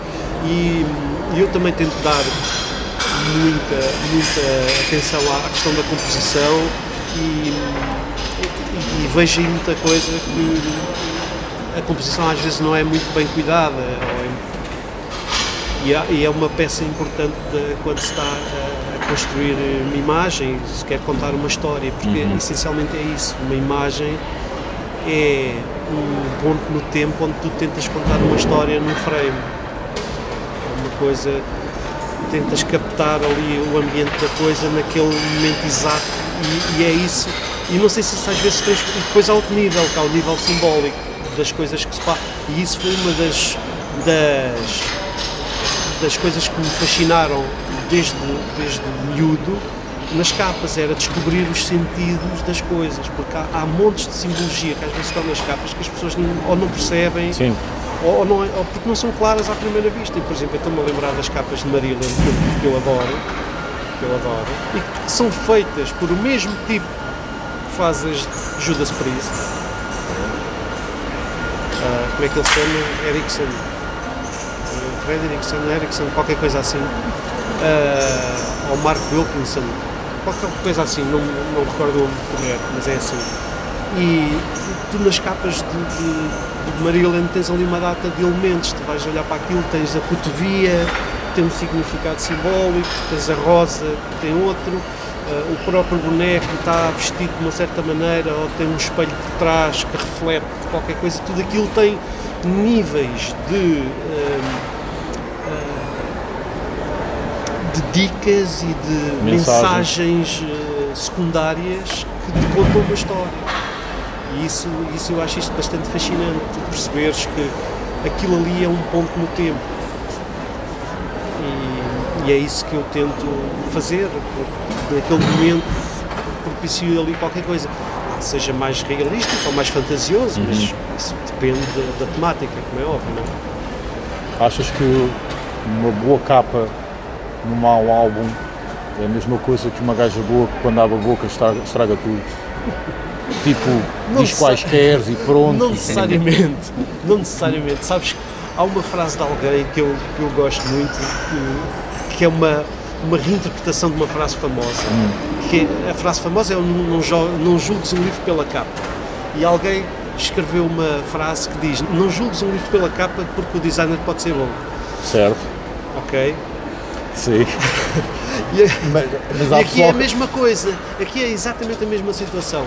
Infelizmente, ou não é infelizmente, mas para todos os efeitos, a capa, apesar de poder ampliar eh, o, o sucesso de um álbum, não é determinante para o seu falhanço. Ou seja, podes ter álbuns muito bons com capas menos conseguidas, o álbum continua a ser bom. Se tiveres os dois fatores em conjunto, fantástico. Lá está, nos anos 80 era um grande fator, porque o pessoal um não havia Comprava não havia internet. não é? Mas Era um havia grande coisas chamariz. que, sinceramente, não. Por exemplo, eu adoro Slayer e as capas, sinceramente, não acho que sejam por aí além. Ok. Manila Road tinha capas. Pá, que. Epá, tudo bem, era a essência da coisa, Certo. alguém pôs o esforço e o empenho naquilo, mas tem erros composição, de, de erros técnicos, mas tudo bem, aquilo hoje em dia até já faz parte de uma, de uma aura que aquilo já é parte da, da entidade, percebes? Ah, portanto, mas não, não há uma associação direta entre uma capa boa implica um álbum bom ou vice-versa. não é? Tens, tens CDs em casa só pela capa. Nem sequer ouves, porque aquilo não vale nada, mas a capa é que é. Não, não lembro não, por acaso não. Não me lembro de nenhum caso que eu tenha dito que a capa é tão boa que coisa. Para isso antes prefiro se calhar ir buscar os livros dos artistas que a fizeram. Ok, faz sentido, Ah, faz sentido. percebes? E, e aí, ou, ou pelo menos compilações de ilustração, ou seja o que for, onde estão lá esses trabalhos ou trabalhos similares de- dos mesmos ilustradores ou artistas, ahm, do que ter álbuns que não ouço, pá, já, já me basta os que tenho e, o tempo que não tenho para, para tanta música e para tanta atenção. E não te cansa, pelo menos a mim cansa-me, acho que ao Gustavo também, quando tu vês certos artistas que, ok, já sei que és tu, claramente já vi que és tu, porque já estás a fazer a mesma coisa há 500 anos, como por exemplo as capas Iron Maiden, é tudo igual, há, há 500 anos, achas que aquilo já é tipo, esta forma resulta, vai, ou é, isto é a velocidade de cruzeiro, então Pá, isso aí não te entramos, cansa isto? isso- ah, aí entramos num debate mais complicado. Ou achas que já é estratégia para eles, para o público perceber, olha, isto é que nosso. Eu acho que é. Acho que é porque ah, a coisa funcionou tão bem Uhum. e, ah, e aquilo faz tão parte da identidade deles que não estou a ver eles descartarem uma coisa porque a imagem é tão forte, tão poderosa desde o início e tão tem, tem, essa, tem essa ligação, apesar de pelo meio haver ali umas divergências Sim. quando fizeram umas experiências. Aliás, há uma capa de um álbum mais recente que foi feito em 3D, mas aquilo acho que estava inacabado. Mas eles gostaram tanto do- do- da proposta Certo. usaram a proposta e acho que aquilo nem, nem ficou acabado. Ah, mas apesar dessas ligeiras divergências que por aí circularam no percurso deles, hum, a essência mantém-se. A essência mantém-se porque aquilo é a lógica deles e, e fez escola, e fez escola porque há, há- há muitas bandas que tentaram arranjar um elemento que tu possa associar ao género de som, porque isso é uma forma de identidade. Certo. Passas a ser a É um brasão, é um brasão É um brasão, yeah, é tipo, não é um logotipo, mas é algo anexo, que tipo, este é o Megadeth, tem Sim. o, tipo, lá o boneco do Megadeth, as cenas, pá, e coisas que tais, há, há, há- há muitas bandas que optaram por isso e apesar das reinterpretações ou das técnicas, e há outros que não, há outros que pretendem criar um novo conceito, uma nova abordagem, com artistas diferentes. Certo, sim. e fazem disso fazem disso a, a regra a regra do jogo. Porque estão mais preocupados se calhar na mensagem ou na essência do que querem dizer e não tanto com essa parte da imagem. E depois aí varia para uma série de entendimentos. Mas mas acho que é estratégia e acho que é coerente. E acho que Por exemplo, eu gosto eh, de vários lançamentos da Tinta da China, que é Sim. uma editora Sim, de sim, livros. sim. Mas as capas, independentemente do autor, é sempre igual. Nota-se. estratégia editorial Pois, só que estratégia eu, editorial eu olho para aquilo, então, mas estes gajos não se esforçam. É quase. Cima, eu fico- cima quem faz é artistas diferentes. não sei, eu, ah, eu acho que não, porque deve Pois. ser sempre o mesmo. Mas não deve ser deve ser interno independentemente da ser interno. temática, independentemente eh, se é uma reedição de textos muito antigos ou novos, o traço é sempre igual. Ah, Isso tem duas ou três potenciais causas. Ah, uma delas é, é bastante intuitiva, que é o, o orçamento. Pois, certo. Essa aí, tu desenhas uma linha de, de capas, usas a fonte tal, mudas a cor e escreves o título e está feita. Tens uma linha, uma coleção de livros da, daquela editora. Por outro lado, pode ser uma estratégia, pode ser nós somos assim, as nossas edições têm cores diferentes, mas tem esta esta linha. Portanto, tu olhares para estas cores ou para este texto, para este logotipo, sabes o que é, já tem, tem uma lógica coerente. Ou então pode ainda ser outra, outra situação que é, hoje em dia, infelizmente, há, há muito menos gente a comprar livros e há muito menos exposição. Aliás, tu vais, se fores ali à livraria, provavelmente a maior parte dos livros, tirando aqueles que são escolhidos especificamente nesta semana ou neste mês para serem apresentados por algum motivo, que têm a capa voltada para ti, os outros 99% tu só vês a lombada portanto o impacto da capa e dessa abordagem que antes se calhar era superior, hoje em dia não é. Já para não falar das compras online ou das compras, ou então se são reedições e há reedições com milhentas capas diferentes umas das outras, pode ser para marcar essa diferença e porque as pessoas se preocupam com a essência e não, não estão muito interessados na capa ser assim ou assado, querem a reedição tal do, do autor X e, e não, não, não ligam muito a isso. Que raciocínio é que tu vês por trás do Black Album? Eu Por acaso estava a pensar nisso. Estava a pensar nisso. É que eu, no alto da minha ignorância, a todos os níveis com a idade que eu tinha, quando vi aquilo pela primeira vez, disse: Ah, isto é um CD que já passou por muita gente e a capa já está assim gasta que já nem se vê a cobra. Vê lá, vê lá o meu raciocínio. O que é que estava por trás? É pá, olha, já gastámos o dinheiro todo no estúdio, tivemos de gravar 500 vezes a bateria porque ele estava sempre a dar prego, já não tem dinheiro para a capa. O que é que se passou ali? Olha, eu se quiser ser mauzinho, Sim, no fundo é isso, é isso sim. exatamente. se quiser ser mauzinho, fizeres o favor. a primeira sensação que tive foi então mas estes gajos imitaram os ACDC porquê? O Blackout, o, O Back in Black. o Black and Black, exatamente. Portanto, o Back in Black Que também uma- é super simples. é super simples, Mas o logo letras- está ali forte, está destacado. Ok, ok, mas o Back in Black tem, tem causas para a capa ser daquele, Exatamente. naquele modelo. Sim. Tem, uma causa muito forte para mim, absolutamente fundamental, que foi a, perda do, do Bon Johnson. Exatamente. Para mim era peça-chave naquela, naquela banda.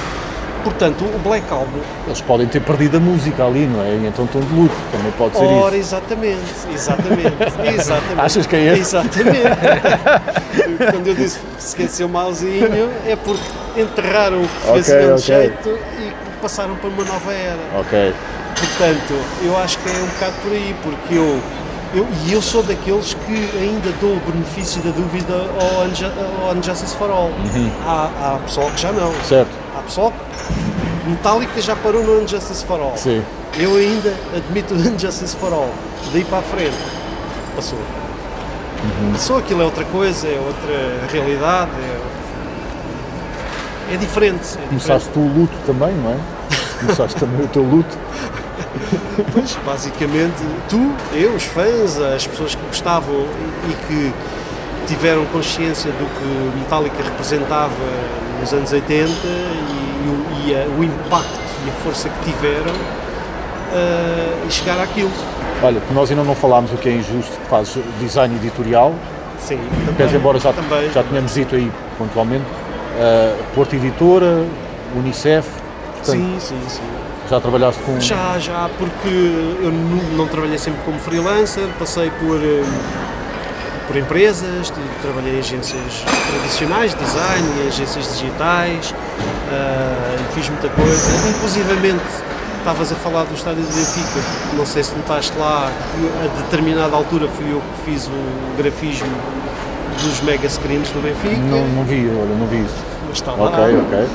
Uh, portanto, já passei por muitas realidades e, e- pela parte web e para a Porta Editora a minha função era exatamente fazer, um, quer, quer conceber as peças graficamente, quer fazer parte da ilustração que tínhamos mais uma ilustradora a trabalhar, mas era eu que fazia e coordenava toda a parte de, de alguns CDs que foram feitos, não só para a parte editora, foram feitos CDs corporativos e outros também lúdicos juvenis para, com conteúdos temáticos para miúdos, na altura, sei lá, variados, variados, fiz alguns, fiz alguns.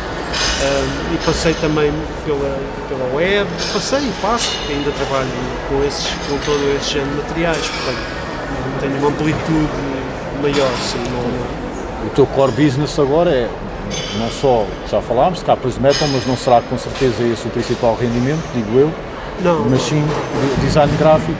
Sim, Será- sim, diz- sim, eu- sempre foi, sempre foi. Eu nunca, nunca trabalhei única e exclusivamente para, para a cena do heavy metal ou para capas de disco. Também já fiz para outras coisas que não são heavy metal, mas nunca foi exclusivo, não, não foi, não foi, porque nós sabemos que isto é um mundo com as suas questões e limitações, e não só por isso, até porque muitas bandas e muita, muita coisa se processa por, hum, por círculos de intimidade, há, há- há proximidade. Há muitas bandas que têm um artista ou um amigo ou Exato, designer e que por, por motivos diversos acaba por convidar para participar.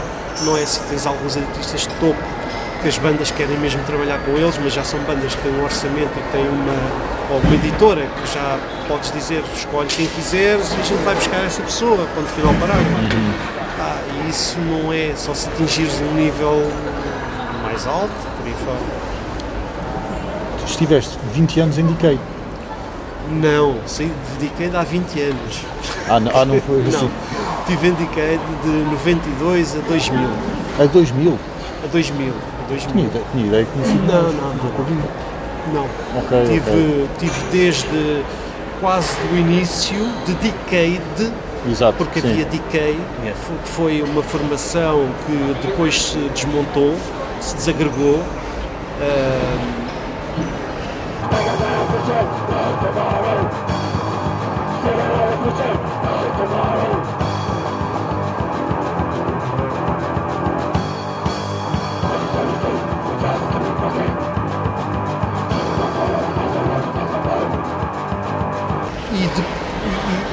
depois juntaram-se os membros, juntaram-se três dos membros do que hoje em dia chamam formação clássica ah, e convidaram-me para, para entrar, porque eu na altura estava noutra banda, no projeto que eu tinha formado.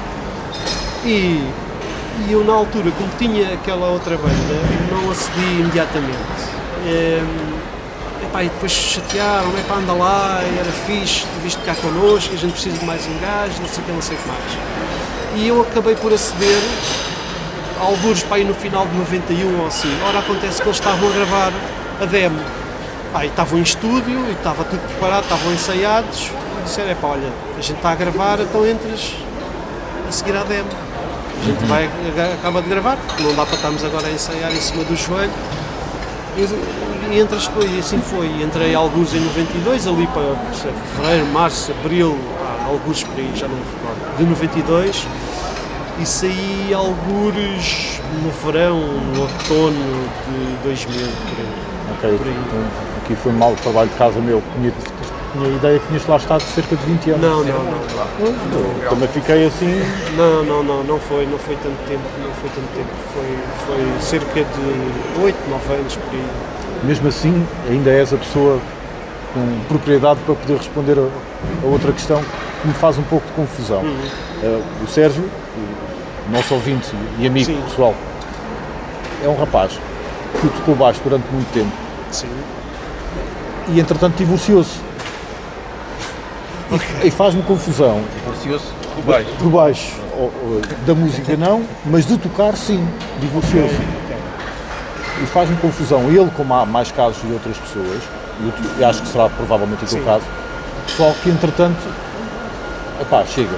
Porquê é que me faz confusão? Porque eh, dominar um instrumento, nem que seja QB, não é algo aceito, não é algo fácil, acessível para qualquer um. E parece que de repente lanças aqui ali algum esforço, dedicação à rua. Ou então pode-se ver de outra maneira, pá, já lá estive tanto tempo, já aborreci-me. Mas eu vejo sempre um bocadinho como desperdício. Desperdício, claro, cada um sabe de si e faz o que quer, na loja. claro. Mas desperdício porquê? Porque eu, por exemplo, eu não sei tocar nenhum instrumento. E quando tentei, falhei miseravelmente. E este pessoal, tu, mas esse meu amigo, como há outras pessoas, Sim, há vários. conseguiram dominar o instrumento e depois divorciam-se. Não sei se me fiz entender. Sim, sim, sim, sim, acho que sim, acho que é perceptível.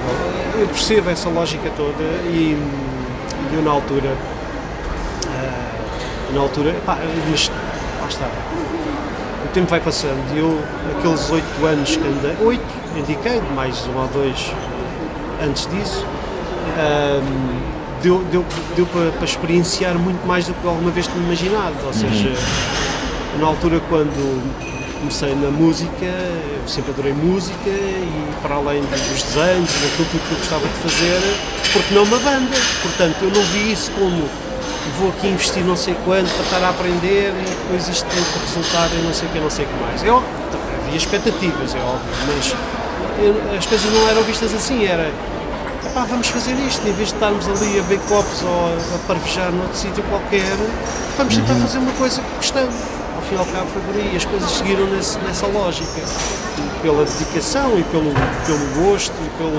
Epá, vou ver se sou capaz e vou tentar e, por aí além. Epá, e durante aqueles oito anos e com eh, tudo o que passámos e foram, foram muitas peripécias e muitas decepções e hoje em dia não sei bem como é que as coisas são, mas na altura andar por aí, andar no underground e lidar com a questão das editoras, os lançamentos e, e tudo isso ah, era, era complicado, era complicado. Que eu gostava terá andado, também deve ter alguma experiência nesse, nesse, nesse mundo eh, e é duro, é duro. Se tu, não, se tu não conseguires saltar para um nível superior e não conseguires evoluir eh, como, como eh, alargares o teu espectro de, de audiência e, e saltares de nível, pá, chegas a um ponto que, como eu cheguei, que eu comecei a ficar sem tempo para mim, percebes? Comecei Ok. a ter que.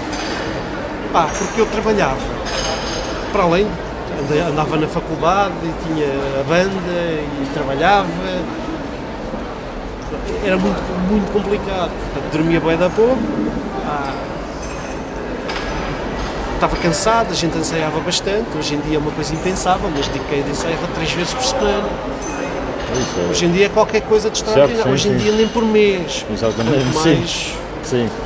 Pronto, e havia uma, um esforço bastante grande, já para não falar, quando eram os concertos, que tinhas que ir o fim de semana, portanto ficavas sem fim de semana, tinhas que despender o fim de semana nisso. Pá, eu a determinada altura comecei a ficar bastante, hum,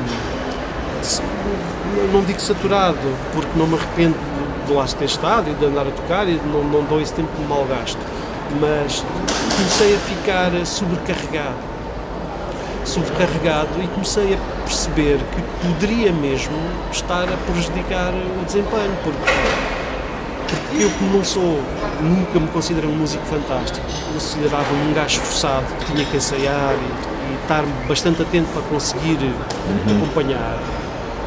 Se eu não conseguia pôr esse empenho e não conseguia aplicar-me de uma forma adequada, poderia eventualmente estar a prejudicar o desempenho da banda, o que eu não queria e não só o da banda como o meu pessoal, porque afetava-me o trabalho, os projetos que eu tinha e a determinada altura cheguei à conclusão que, ok, eu vou, não dá, não dá, não, não dá, é, porque havia mais esforço, porque tinha que se gravar álbuns, tinha que se ensaiar, tinha que se tentar fazer mais isto e mais aquilo, e eu a determinada altura disse, pá, não, ok, então continuem vocês, pá, e somos todos felizmente bastante amigos e não, Já nem tocas em casa sequer?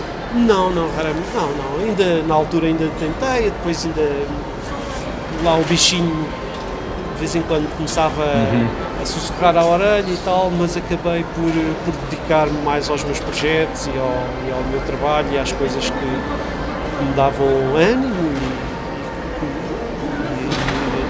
e, e chegar à conclusão que sou muito bom ouvinte e gosto muito de música, mas se calhar o meu futuro não, não era mesmo ser músico. Sim. Pá, e a determinada altura aceitei isso, ponto final, não, não, há, não há questões nenhumas. Como disse, dou como bom emprego e não me arrependo de nada. Não eram daqueles que andavam sempre com quesílias entre vocês? Principalmente a caixa de ritmos, estava sempre a queixar-se que vocês chegavam atrasados aos Ah, ensaios. não, não, não, não, não, não, não. Entre nós não, entre nós não. Havia questões ou havia algum, algumas hesitações ou alguns debates, mas nunca, nunca houve assim. Especialmente nós os três, ah, porque o japonês não conta, não é? Mas nós os três, aquilo era a tribo do Mato da Esfola em Terra, Ok. era mais ou menos assim, por isso é que aquilo tinha uma dinâmica porreira e isso acho que se via ao vivo.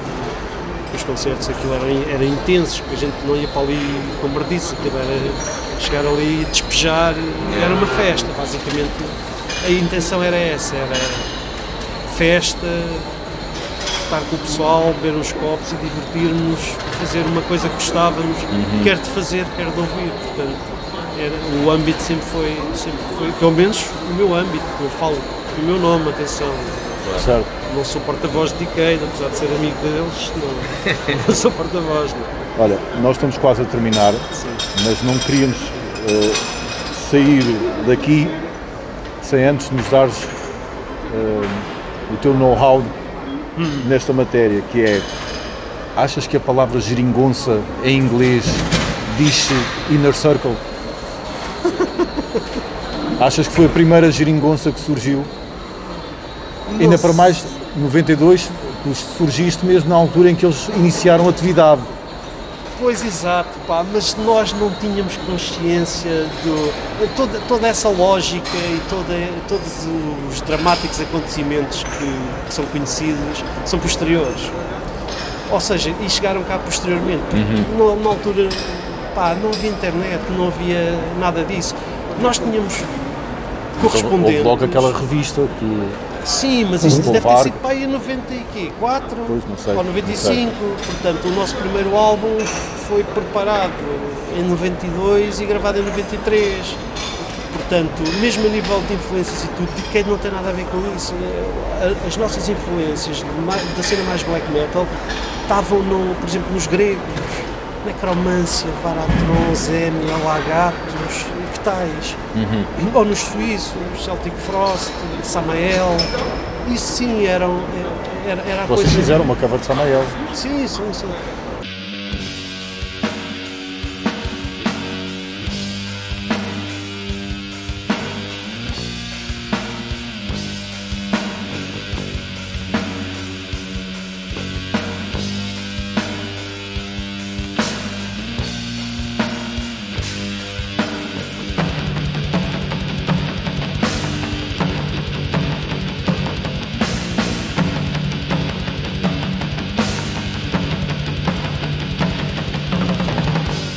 Epá, isso, isso era o, o nosso. Era, era- eram as nossas referências na altura. Toda a cena norueguesa surgiu, provavelmente estava a surgir em simultâneo com o que se passava aqui, mas nós não tínhamos conhecimento disso, nós não tínhamos contacto com, com essa realidade, não, não percebíamos sequer o que é que se passava lá, apesar de termos alguns correspondentes, não é? nós correspondíamos com aliás, nós correspondíamos com o pessoal do mundo inteiro. Eu tinha correspondentes na Malásia, na República Checa, no Brasil, no Japão, na Noruega, e por acaso correspondi-me com, com o Samot. Mas na altura até me- a, a troca de correspondência foi por causa de um projeto que o, gajo tinha que era os Doshal Safa, nem era por causa da Emperor. E depois é curioso que o gajo chegou a enviar, porque a gente trocava cassetes, a gente gravava cassetes, para o pessoal que nos está a ouvir mais novo, nem faz ideia do que é que estamos a Exato, falar. sim. Mas antes da internet era Estes escrever velhos. cartas. Estes Não, velhos, Era escrever cartas, era o snail mail, meu. Era escrever cartas e mandar. Eu gostava de uma cena qualquer que via num fanzine. Pá, gostava daquilo, gostava da abordagem que eles tinham ou de uma questão qualquer que respondeu que eu achava fixe. Pá, eu agarrava numa cassete, gravava umas músicas de bandas daqui da zona, metia numa carta e mandava aos gajos e dois meses depois recebia uma resposta, eventualmente. eventualmente, estás a ver? E era assim que funcionava, pá. Eu, por exemplo, essa história do gajo de Samot, eu mandei-lhe uma, uma, uma- uma cassete com, com tralhas daqui, não sei, já não me lembro, com bandas daqui ou com uma faixa de cada ou qualquer Sim. coisa do género. Aí o gajo respondeu-me meses depois, mandou-me tipo a pré-produção do álbum de Emperor, que eu tenho alguns disso nas A minhas cassetes, alguns para lá. Uma gravação que os gajos fizeram, que é assim uma cena. Mete isso no Discogs Oh, e amanhã estás num avião para um sítio qualquer. Diz só que tens. Pois, isso é. Isso, ouvintes. sim, isso hoje Fica entramos numa loucura que é um bocado, é um bocado uma cena muito, muito malaica. não é? Olha, e eu não comentei com o Gustavo, mas eu falo aqui agora, não podemos deixar de falar disso. É que me disse, disseste-me via o WhatsApp que, está- que estás em contato com um tipo que está a fazer um doutoramento em black metal português. É verdade, pá. Eu, Isto eu- parece a premissa de um sketch de humor. Pois é, pois é. Black metal português. meu. Pois é, e a minha sensação foi mais ou menos idêntica, porque eu recebi, recebi uma- um, um e-mail de um tipo, mas atenção, ele nem sequer é, isto ainda é mais surreal, porque ele nem sequer é português. mas ainda é melhor. Ele é italiano, Ok. veio para Portugal, aprendeu a falar português e está a fazer um doutoramento em ciências musicais sobre black metal português, em particular sobre o Decay. Exatamente por, esse, por essa diferença de- da cena que chamou segunda vaga norueguesa. Certo. ok? Porque como foi uma coisa em simultâneo ou tem em vários pontos antes, anterior a isso, provavelmente chamou-lhe a atenção e, e- e decidiu fazer uma, um- uma tese de doutoramento. Eu chamo-lhe o doutor de Black Metal, Certo, que é sim, fantástico, sim. até tenho alguma inveja. Pá, Eu de repente já acho que nunca dei, dei dinheiro por mal emprego. De repente acho que todo o dinheiro que gastei na minha vida foi bem emprego. Porque doutoramento em black metal, o que é que ele vai Não, fazer disso? Que é que- Exatamente, isso é uma questão que eu tenho. É o, que género de, de- de ocupação é que aquele, é? aquele homem vai ter? Não faço ideia, mas tenho curiosidade. Mas aqui há, há coisa de. Há um ou dois meses fui contactado com, com o e-mail dele que me indicava essas questões e que eu achei meio. Pá, achei que, com tal como vocês, pareceu-me aquilo um bocado. Epá, Os Monty Python estão de volta. tipo, já, e telefonei ao Zé. Sim.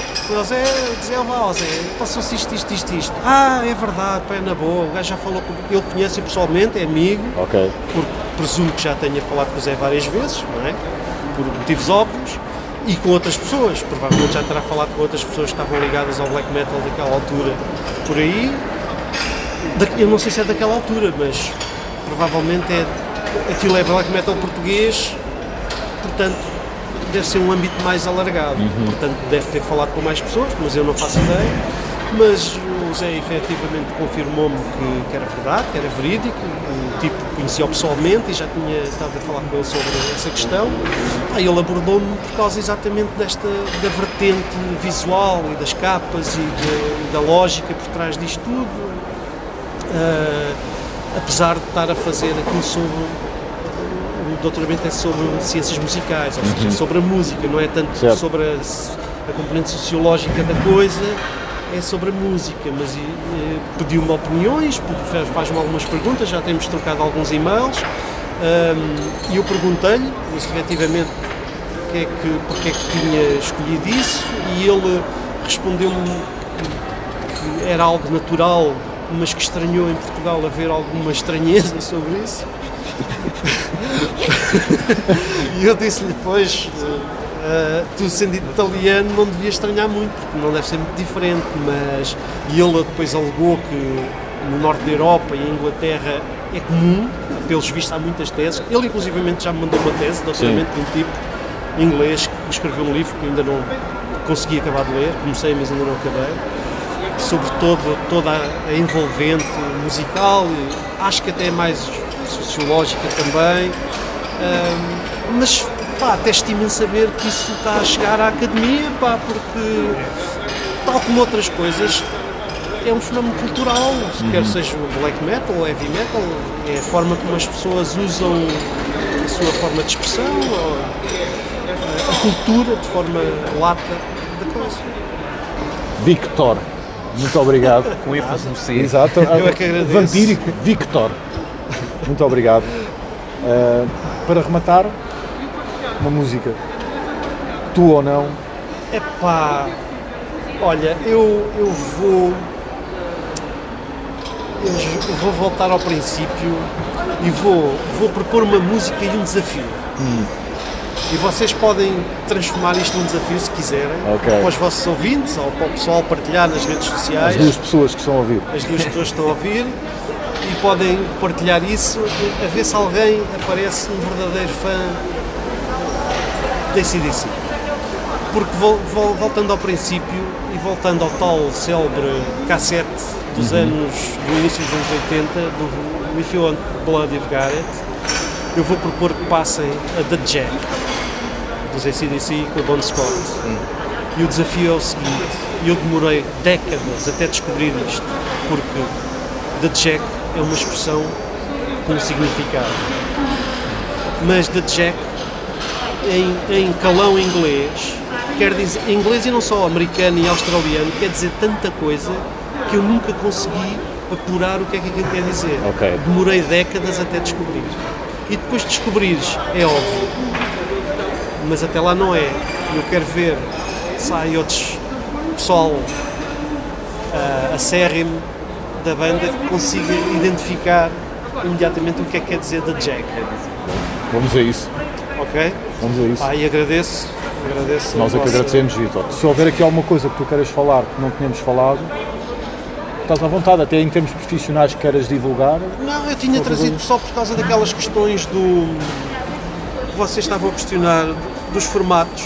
Ah, sim, sim, aquilo que tinhas falado do. dos formatos de, de algumas edições, por exemplo, a, por exemplo, a, Disaffected, espera, a Disaffected, que a reedição 2016, a reedição de 2016, que eu tinha referido que tinha feito uma peça diferente, Sim. porque para além da música, acho que é relevante teres peças que de alguma forma ah, atraiam as pessoas a ter algo Físico. físico que seja diferente, que seja mais do que fazeres um download. Estás a ver?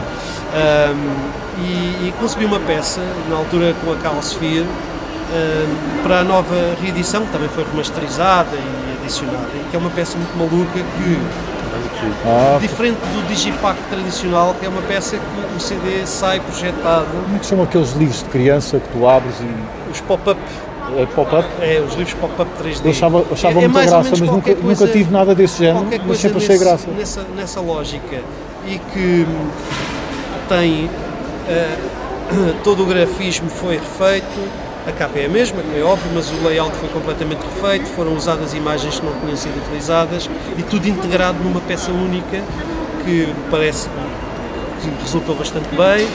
Hum, Imagens da altura. imagens não da é? altura que- que não tinham sido, que não eram públicas, julgo eu, ou pelo menos não eram todas, algumas em estúdio, algumas com gravação, aqui com o produtor o Martin Bailey, Ok.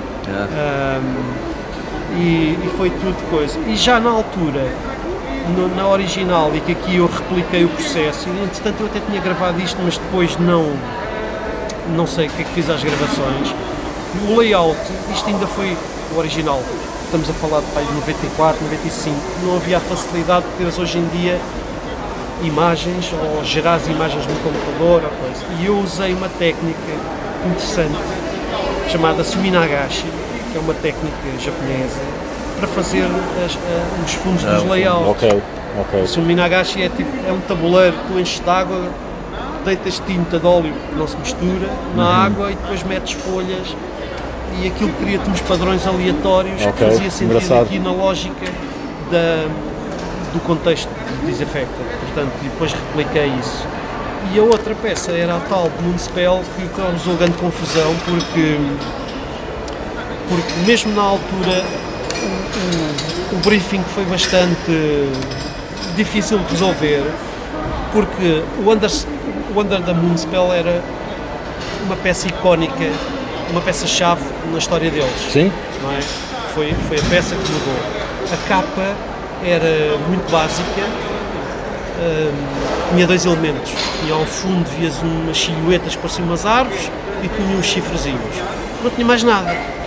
E eles, e eles quando me abordaram, quando me abordaram, como era uma coisa old school, procuraram alguém nessa lógica old school. hum, e agradeço por terem a confiança no meu trabalho e as coisas terem corrido bem, correram.